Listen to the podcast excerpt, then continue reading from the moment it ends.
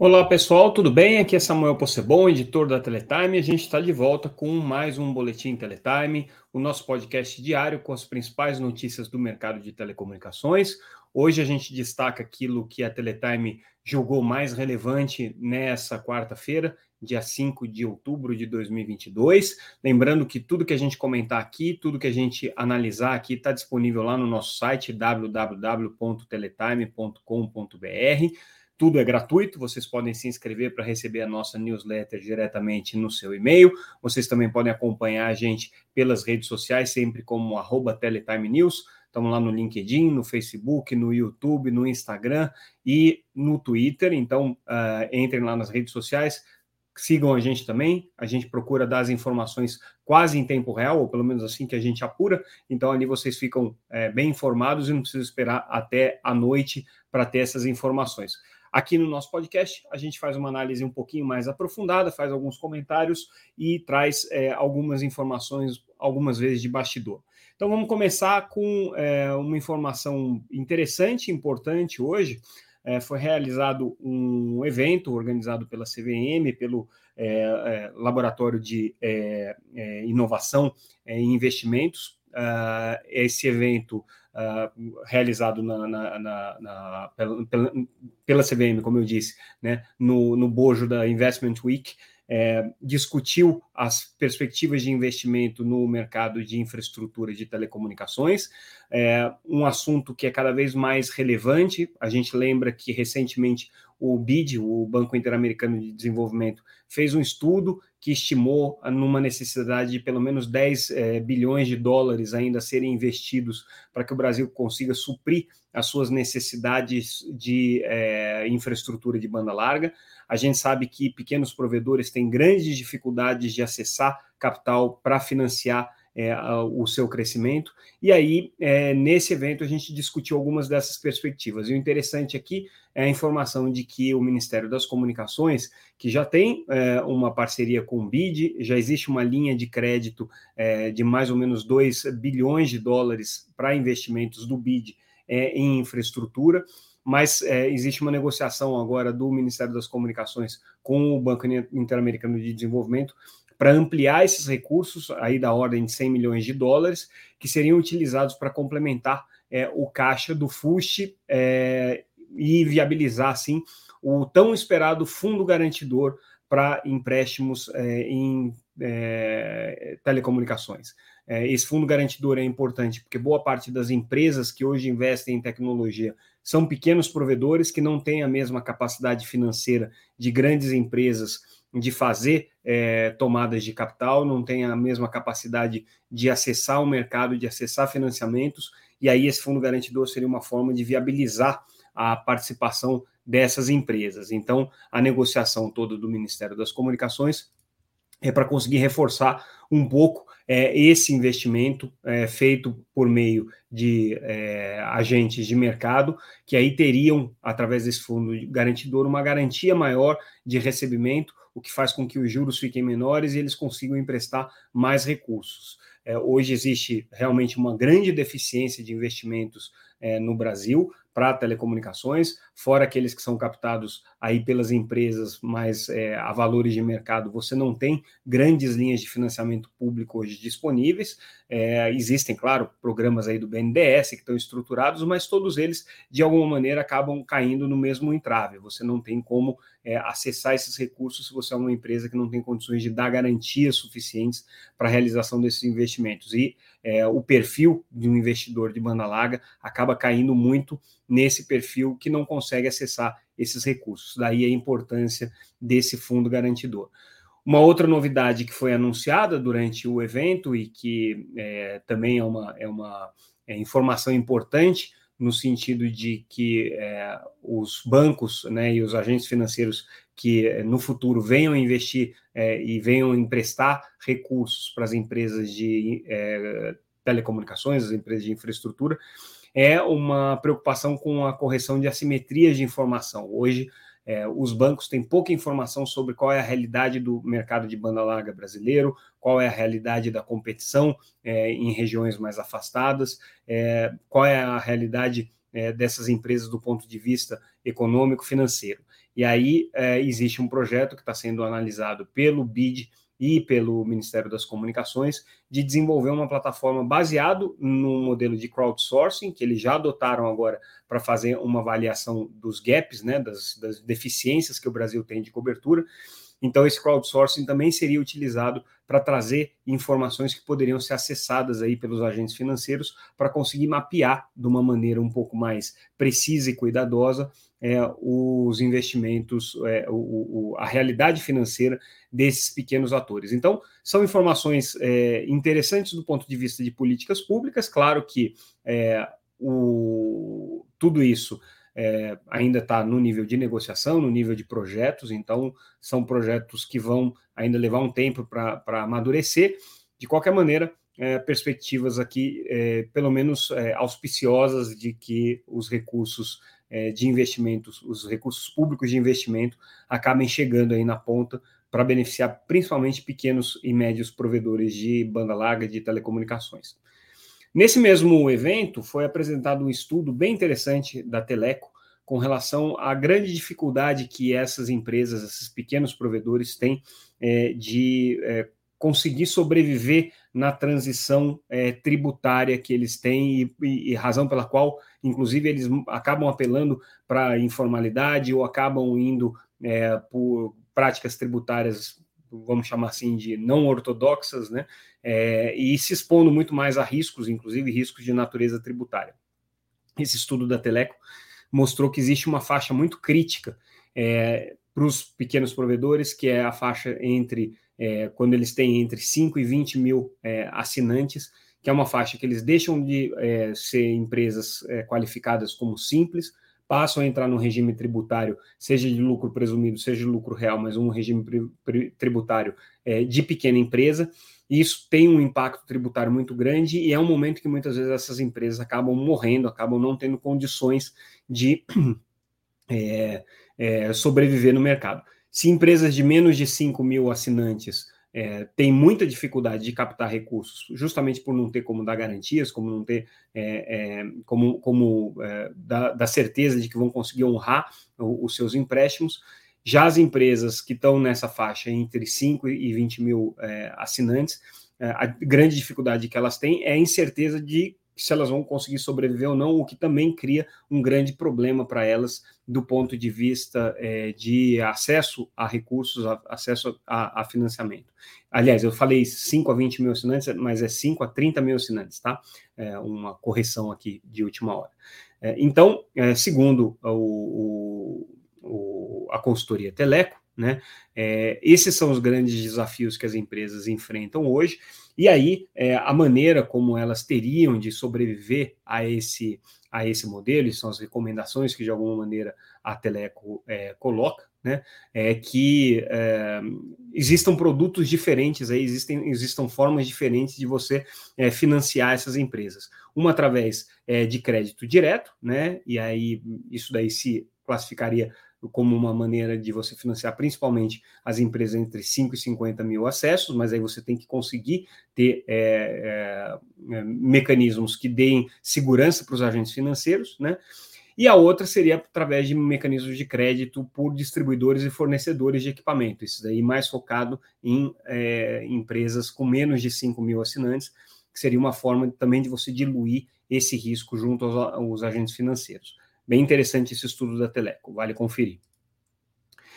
A gente fez um balanço também é, do, do sucesso que o Ministério das Comunicações teve é, com relação ao programa Wi-Fi Brasil é, na busca de recursos através de parlamentares. Há mais ou menos, é, é, desde no começo do ano, é, perdão, o Ministério havia dito que tinha procurado parlamentares para apresentar o programa Wi-Fi Brasil e nessa, nessa peregrinação pedir que parlamentares pegassem recursos de emendas parlamentares e aportassem nesse programa, que é um programa que está no orçamento do, do, Ministério das Comunicações, é uma prioridade do ministro Fábio Faria, é um programa que tem aí buscado instalar pontos de conectividade via satélite em regiões remotas do Brasil, já tem cerca de é, 19 mil pontos instalados, é, e é, o que o, o, a gente apurou é que é, o Ministério teve um resultado expressivo, sim, do ponto de vista de recursos financeiros. Hoje,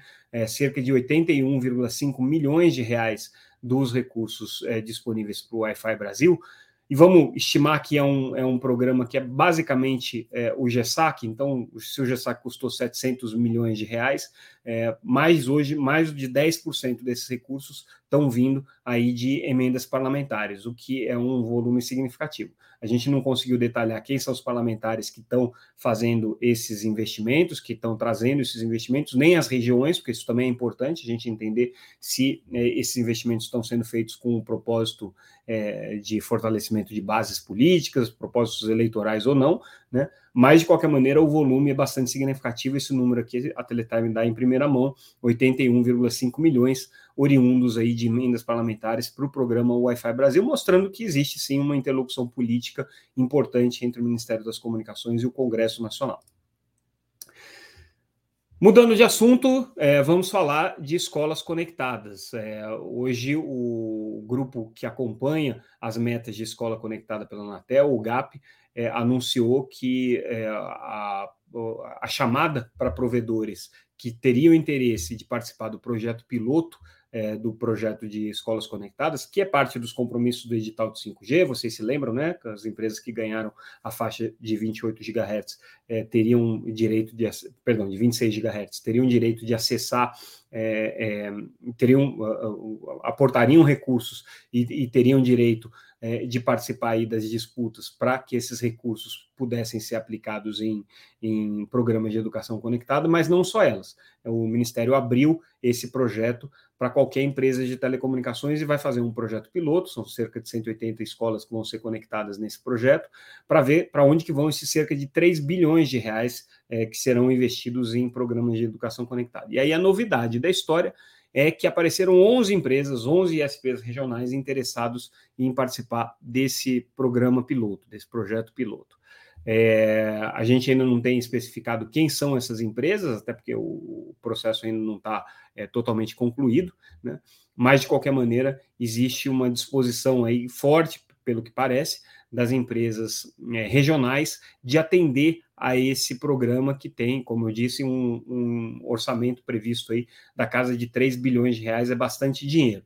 É, a gente não sabe se são é, só operadores de pequeno e médio porte, é, ou se as grandes operadoras também estão aqui dentro dessa, dessa, é, desse resultado, né, de empresas que se manifestaram ao chamamento para participar desse piloto, é, e nem, obviamente, ser as empresas selecionadas, aí agora é o trabalho que o Ministério vai fazer, né, de é, estabelecer aí a nota de corte para as empresas que vão ser parte do programa piloto, né, nem todas elas serão, obviamente, porque nem todas estão em todas as cidades, então vai ter um ajuste aí que o Ministério vai fazer. Vamos falar agora um pouco dos números da Anatel, é, referentes ao número de acessos dos serviços. A Anatel soltou é, o, o, balanço, os balanços do mês de agosto, sempre com um certo atraso, né? Nós já estamos em outubro e agora está saindo o número de agosto. É, mas, de qualquer maneira, são números interessantes aí da gente analisar algumas coisas. Vamos começar pelos serviços móveis. O que, que teve de interessante? Né? Pela primeira vez, as operadoras começaram a reportar as suas bases de 5G standalone. É, então, são as bases de 5G que estão sendo instaladas agora na faixa de 3,5 GHz. É, ainda são é, números pequenos, né, que estão que estão é, sendo colocados. É, mas é, já é uma, já dá uma distinção em relação ao que era é, a base reportada para 5G não, não standalone, né, NSA. É, e, essa, e, essa, e esses números trazem alguns dados interessantes. Ah, claro, por exemplo, né, é, reportou 231 mil, é, quase 232 mil acessos líquidos né, é, de, de 5G standalone. Né? É, mas é, empresas como a TIM, por exemplo, reportaram números muito pequenos, né? reportaram um número ainda é, pouco significativo de, de clientes. Né? É, o, de qualquer maneira, né? aliás, eu falei que a Claro reportou 231, é, não, ela perdeu 231 é, acessos fixos no non-standalone, no 5G non-standalone, mas ela ganhou 316 mil acessos no standalone, tá? Então, me corrigindo agora. É, e a TIM, ela reportou 130 clientes, 130 linhas apenas ainda no 5G standalone, por enquanto, né? É, tá tudo muito no começo, óbvio, mas aí o ranking do, do 5G no Brasil ficou é, da seguinte maneira, somando aí é, a, a, as bases não standalone, né? É, a Vivo com 1 milhão 300 mil clientes, 5G não standalone, a Claro com 1 milhão 273 mil clientes, também no 5G não standalone, e a TIM com 701 mil clientes no modelo não standalone. No modelo standalone, aí a gente tem é, uma, uma participação maior da Claro, ela está com uma posição é, mais relevante do que as outras operadoras. Tá? É, em termos de market share, a Claro tem 31%, é, isso no 4G, né? É, a Claro tem 31%, a Vivo tem 37%, a TIM tem 29% e outras empresas, que são basicamente as MVNOs, têm é, 3% do market share de 5G. Falando em números absolutos, é, o Brasil teve, então, em agosto, um número de 261 milhões de acessos de linha celular, um pequeno aumento de 0,42% em relação ao mês de julho, né? É, e aí você tem uh, no pós-pago uma, to uma totalização de 140,8 milhões de acessos e é, no pré-pago você tem uma totalização de 120,43 milhões de acessos. Esses são os dados do mercado de telefonia móvel. Falando aí agora da banda larga fixa, é, o interessante é que foi o recorde de todos os tempos em acessos de banda larga fixa registrados pela Anatel. 43,6 milhões de acessos no mês de agosto. É um número bastante significativo é, do ponto de vista absoluto. Ele fica mais interessante quando a gente começa a olhar o que, que aconteceu no mercado. Então, é, o mercado teve um, um crescimento é, líquido né, de, de é, banda larga de 299 mil acessos, que dá 0,7%, chegando aí a 43,65 milhões de assinantes. Né?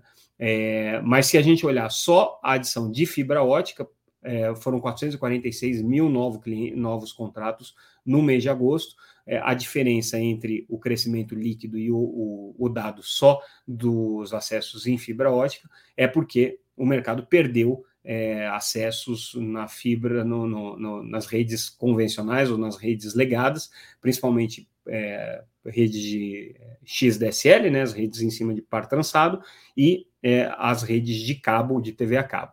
E aí, olhando operadora por operadora, é, o grande destaque fica para a Aloha, que é a holding é, que tem como principal investidora a EB Capital, né, ou antigamente chamava EB Fibra empresa, e ela passa a ocupar aqui com folga, é, com relativa folga, né, a quarta posição entre as maiores operadoras de banda larga fixa do Brasil. A primeira é a Claro, com é, é, 9,7 milhões de clientes, mas perdeu base em agosto, perdeu é, praticamente 9 mil assinantes. A segunda a operadora é a Claro, com 6, é, perdão, é a, é a Vivo, com 6,4 milhões de assinantes, um crescimento aí no mês de 15,3 mil. A Oi é, perdeu 2,8 mil assinantes em agosto e ficou aí fechando o mês com 5,1 milhões. E aí vem a EB Fibra com 1 milhão e 230 é, mil assinantes, é, e a Brisanet passando aí a casa de 1 milhão, também com 1 milhão e 19 mil é, assinantes. Depois a gente tem toda a sequência de maiores operadoras, segundo a Anatel, Algar Telecom, Desktop, Vero, TIM e Unifique são é, na ordem aí as outras maiores operadoras de banda larga é, fixa no Brasil. Né? Então essa é a, é, esse é o balanço que a Anatel soltou. E aí, mudando é, de banda larga para TV por assinatura, é, a gente chega a um, mais um número de queda no mercado de TV paga, 135 mil clientes a menos em agosto. O mercado segue num processo de erosão. O que a gente nota de interessante é que nos últimos meses, desde o começo do ano pelo menos, a gente não viu erosão na base da Sky e a gente não viu erosão na base da Oi.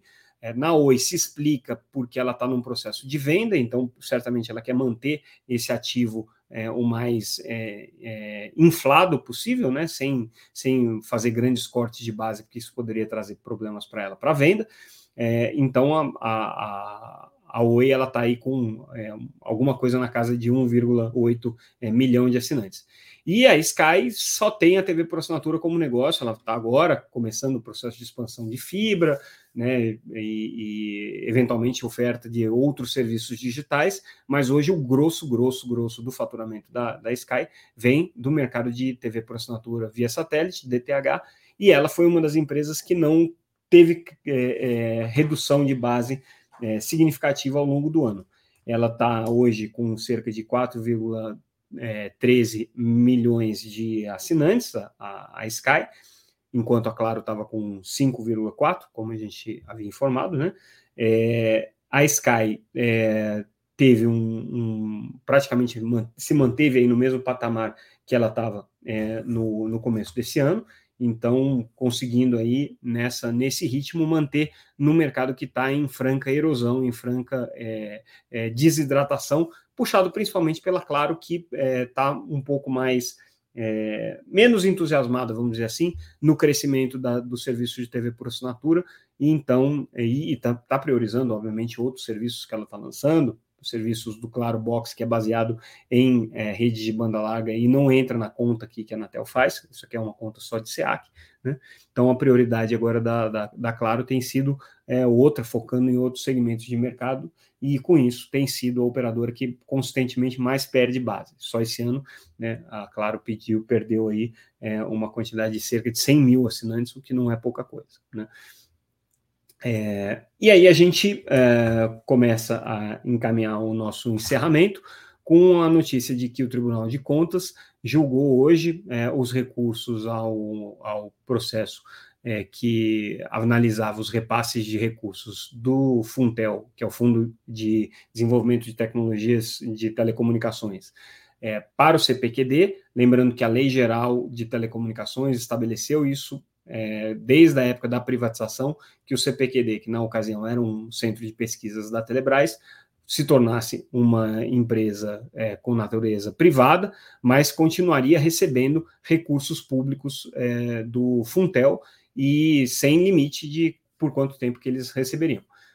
Só que o TCU tem feito algumas, alguns questionamentos é, pertinentes aqui, né, é, é, com relação a, aos repasses de investimentos para o CPQD, porque o CPQD é uma empresa que atua hoje no mercado privado, é um competidor, é um fornecedor, né, não é só um centro de pesquisas. Né? E então, justamente o que o TCU pediu no acórdão que foi aprovado definitivamente agora, uma vez que os recursos não foram acolhidos, o que o, o, o TCU pediu é que é, exista um plano de aplicação desses recursos, que seja feita uma separação muito clara entre a empresa é, prestadora de serviço é, e a empresa é, de, de, pesquisa e tecnologia, que é a que recebe recursos né, do, do, do, do Funtel. Então, é, foram feitas nesse, nesse julgamento do TCU uma série de recomendações é, para a Fundação CPQD, que agora precisam, por óbvio, serem cumpridas.